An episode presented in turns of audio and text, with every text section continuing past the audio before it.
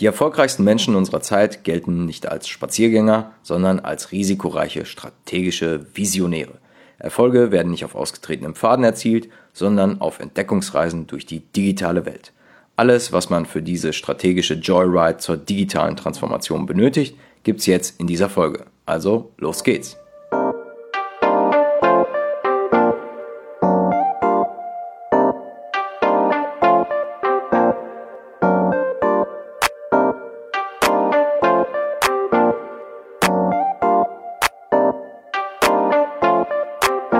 Fangen wir mit dem neuen Standard des Silicon Valleys an. Modernste Technik, Open Workspaces, viel Holz, viel Grün, gefühlt wie in einem modernen Spa-Bereich.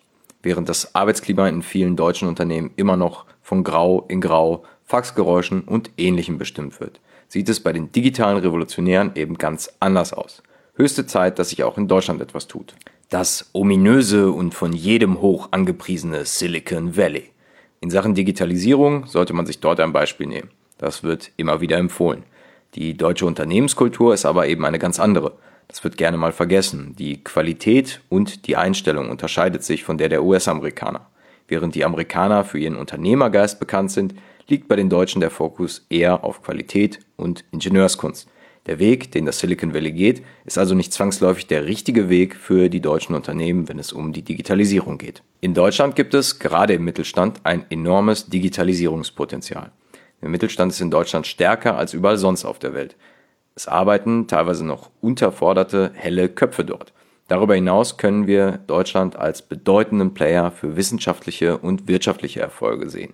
Das erste Auto, das erste Flugzeug und das erste Glasfaserkabel. Mut und Entdeckergeist haben die Deutschen also. Diese Eigenschaften müssen die Deutschen nun wiederfinden, denn im Zeitalter der Digitalisierung sind dies sehr, sehr wichtige Eigenschaften. Wer sich heute nicht traut, neue Wege zu gehen, wird morgen abgehängt sein. Märkte, Produkte und Dienstleistungen verändern sich rasend schnell. In diesem Prozess können die Letzten schnell die Ersten sein und was viel schlimmer wäre, die Ersten können die Letzten werden und anschließend verschwinden. Ohne in Stress und Panik zu verfallen, gilt es daher ständig aufmerksam zu sein, zu beobachten und zu entwickeln. Das ist das, was wir hier jetzt gesunde Paranoia nennen. Alarmbereitschaft und Gelassenheit in einem. Um sich diese Eigenschaft zuzulegen, gibt es unterschiedlichste Methoden. Ein Newsroom ist eine Methode. Hierbei werden alle Kommunikationsabteilungen eben zusammengelegt. Alle relevanten Kanäle wie Social Media, Nachrichtendienste etc. werden rund um die Uhr überwacht, damit keine Neuerung oder vielleicht auch politische Entwicklung mehr verpasst wird. Vielleicht aber auch regelmäßige Workshops, in denen die Mitarbeiter ihre Gedanken freien Lauf lassen können.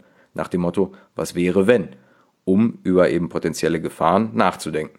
So kann sich das Unternehmen auf kommende Krisen vorbereiten. Die Unternehmenskultur ist dabei ein entscheidender Faktor für den Erfolg.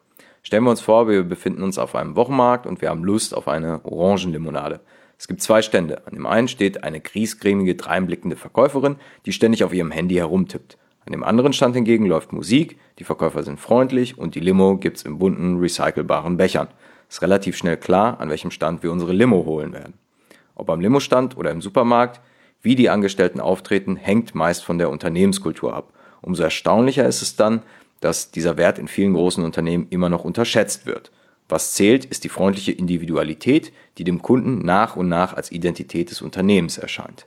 In Deutschland haben wir diesbezüglich einen hohen Nachholbedarf. Viele Unternehmen schreiben sich zwar bestimmte Werte auf die Fahne, das Problem dabei ist aber, dass diese Werte überall gleich klingen. Im Beispiel mit der Limo ist es erfrischend und ohne Zucker, in den deutschen Unternehmen sind es dann Verantwortung, Zuverlässigkeit und Respekt. Diese Werte sind natürlich nicht verkehrt, aber man hebt sich mit ihnen auch nicht von der Masse ab. Es braucht mehr Mut zur Eigenwilligkeit. Zappos, ein amerikanischer Schuh- und Mode-Online-Shop, ist das beste Beispiel für eine gute Kundenorientierung. Diese steht auch im Fokus des Unternehmens. So sehr, dass die Mitarbeiter ihren Kunden sogar andere Shops empfehlen, falls ein bestimmtes Produkt bei Zappos nicht vorrätig ist. Viele Unternehmen denken, dass sie sich so einen luxuriösen Service nicht leisten können. Auch das ist falsch, denn eine Unternehmenskultur ist überhaupt erst die Grundlage für den finanziellen Erfolg im digitalen Zeitalter. Selbstverständlich kann niemand seinen Mitarbeitern die Unternehmenskultur einfach so vorschreiben. Es gibt aber Möglichkeiten, sie anzuregen. Wenn ihr etwas Hilfsbereitschaft und Engagement fördern wollt, lasst die Mitarbeiter Vorschläge machen, wer einen Preis für seinen Einsatz und erwünschtes Verhalten verdient hätte. Die Organisationsstruktur muss natürlich auch zur Kultur passen. Möchtet ihr zu mehr Eigenverantwortung aufrufen, dann sollte es flache Hierarchien geben und ausreichend Freiraum für selbstständige Entscheidungen. Und wenn diese Entscheidungen in eine Sackgasse führen, ist das auch kein Neckbreaker. Fehler können nämlich durchaus zum Erfolg des Unternehmens beitragen, nämlich mit einer positiven Fehlerkultur. Aus Fehlern lernt man. So sagt man, meint aber was ganz anderes. Es hagelt Kritik und schlechte Noten an Schulen für Fehler in Prüfungen, Mahnungen und Gehaltskürzungen im Job.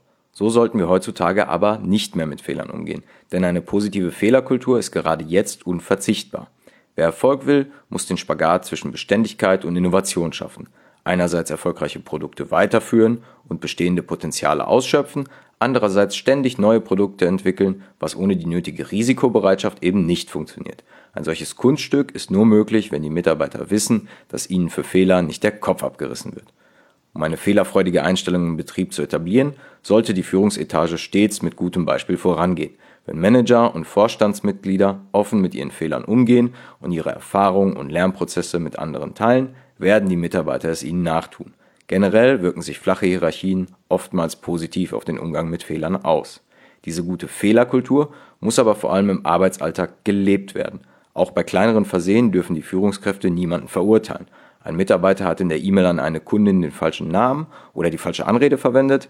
Das ist kein Grund, gleich auszurasten. Stattdessen sollte man den Fehler sachlich analysieren und herausfinden, wie es dazu kommen konnte und was daran zu lernen ist. Viele Unternehmen vergeben mittlerweile Preise für rentable Fehler. Einige Firmen organisieren regelmäßige Fuck-Up-Nights, in denen sich Kollegen gegenseitig von ihren größten Patzern und Pannen erzählen und erklären, was sie davon mitnehmen konnten. Das stärkt das richtige Bewusstsein für Fehler. Das heißt jetzt aber nicht, dass man jemanden eine Krone für Missgeschicke, die man hätte vermeiden können, verleiht. Es braucht gute Fehler, die die Firma tatsächlich voranbringen und bei diesen Fehlern sollte man dann eben nicht den Fehler machen, sie zu verurteilen. Die digitale Transformation ist kein Software-Update, das man einfach so einspielen kann.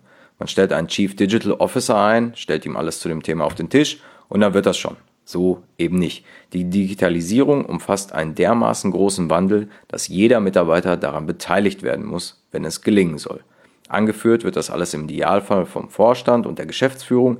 Die Unternehmensführung bestimmt selbstständig, wie die Transformation ablaufen wird und gibt den Startschuss, sobald es losgehen kann.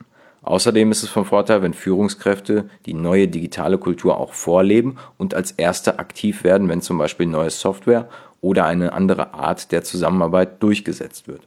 Aber auch die anderen Abteilungen müssen eben involviert sein. Die Marketingabteilung beispielsweise ist meistens recht weit vorne mit dabei und wenn sie es nicht ist, dann sollte sie sich beeilen, denn digitales Marketing ist logischerweise etwas ganz anderes als Broschüren, Kataloge und Flyer zu drucken oder Anzeigen zu platzieren. Auch die IT-Abteilung muss unbedingt mit an Bord sein. Hier wird die entsprechende Infrastruktur bereitgestellt, die die digitale Zusammenarbeit überhaupt erst möglich macht. Die Mitarbeiter aus der HR-Abteilung wiederum sind dafür zuständig, passende Fortbildungen und Workshops anzubieten und offene Positionen gezielt mit Kandidaten zu besetzen, die den digitalen Wandel mittragen. Zu guter Letzt sollte das Controlling damit rechnen, dass all diese Veränderungen auch Geld kosten und entsprechende Budgets genehmigen. Wie bereits erwähnt, kann es gut sein, einen CDO einzustellen aber er ist eben nicht dazu da, die Arbeit alleine zu erledigen. Falls ein CDO eingestellt wird, sollte von Anfang an klar sein, dass diese Person ausreichend Befugnisse hat, um veraltete Strukturen aufzudecken und herauszufordern. Meistens sollte der CDO auch Mitglied des Vorstands oder der Geschäftsführung sein. Das Ziel dieser Maßnahme ist nicht, dass am Ende jeder Mitarbeiter ein Tablet besitzt, programmieren lernt oder eine neue Software benutzt.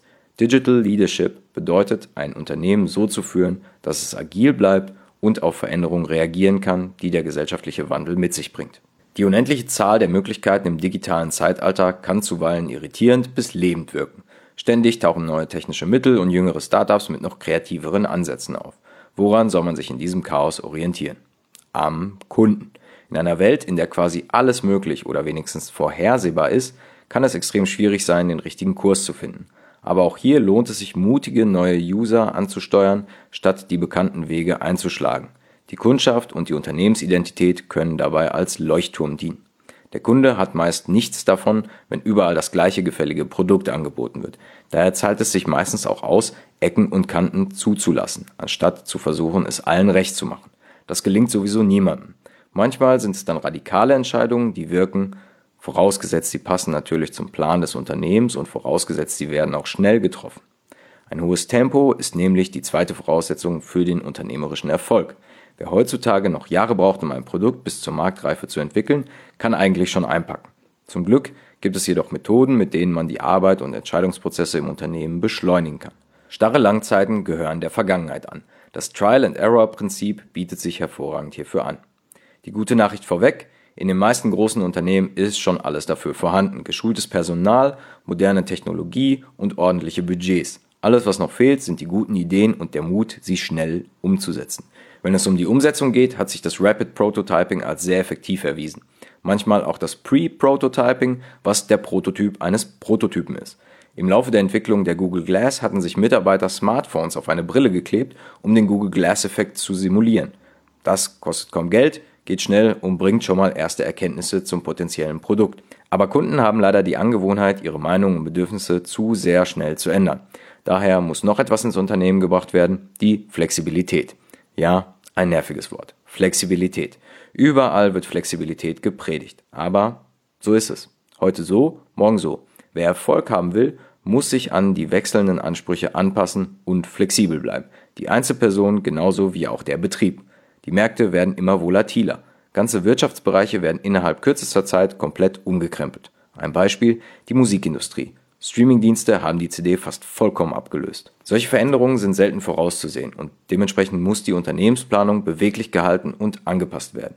Inflexiblere Jahrespläne sind nicht zeitgemäß und Jahresziele müssen durch Monats- oder Wochenziele ersetzt werden. Moderne Tools zur Analyse können dabei helfen. Zur Entwicklung neuer Geschäftsmodelle kann nicht nur der Hirnschmalz der Mitarbeiter beitragen, sondern auch die künstliche Intelligenz. Vielleicht wird es noch nicht deutlich, wie KI euch im Moment helfen oder unterstützen kann, doch bald wird sie überall zu finden sein. Im Zweifelsfall hat die Konkurrenz vielleicht bereits etwas entwickelt.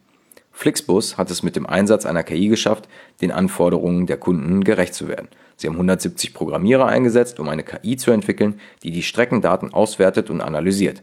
Auf Basis dieser Ergebnisse wurden dann neue Strecken entwickelt, die die Kunden zufriedengestellt haben. Auf welche Weise KI das eigene Unternehmen antreiben kann, erschließt sich meist aus den Daten, die man zur Verfügung hat. Diese sollten natürlich sorgfältig behandelt und korrekt erhoben werden. Die digitale Transformation sollte man nicht auf die leichte Schulter nehmen. Von heute auf morgen umsetzen und etablieren ist fast unmöglich. Es ist ein Prozess, den man auch gar nicht abschließen will, sondern in dem man sich stetig weiterentwickelt. Flexibilität, Mut und Schnelligkeit sind die Fähigkeiten, die sich dann auf dem Markt und in jeder Branche durchsetzen werden. Seid ihr den Wandel der digitalen Transformation bereits gegangen? Was waren eure Stolpersteine? Was sind eure Fehler, die ihr vielleicht gemacht habt und wie seid ihr dann damit umgegangen? Schreibt es gerne in die Kommentare oder schreibt mir unter hello at digibeat.de. Ich freue mich auf euer Feedback und bis dahin bleibt digital. Ciao.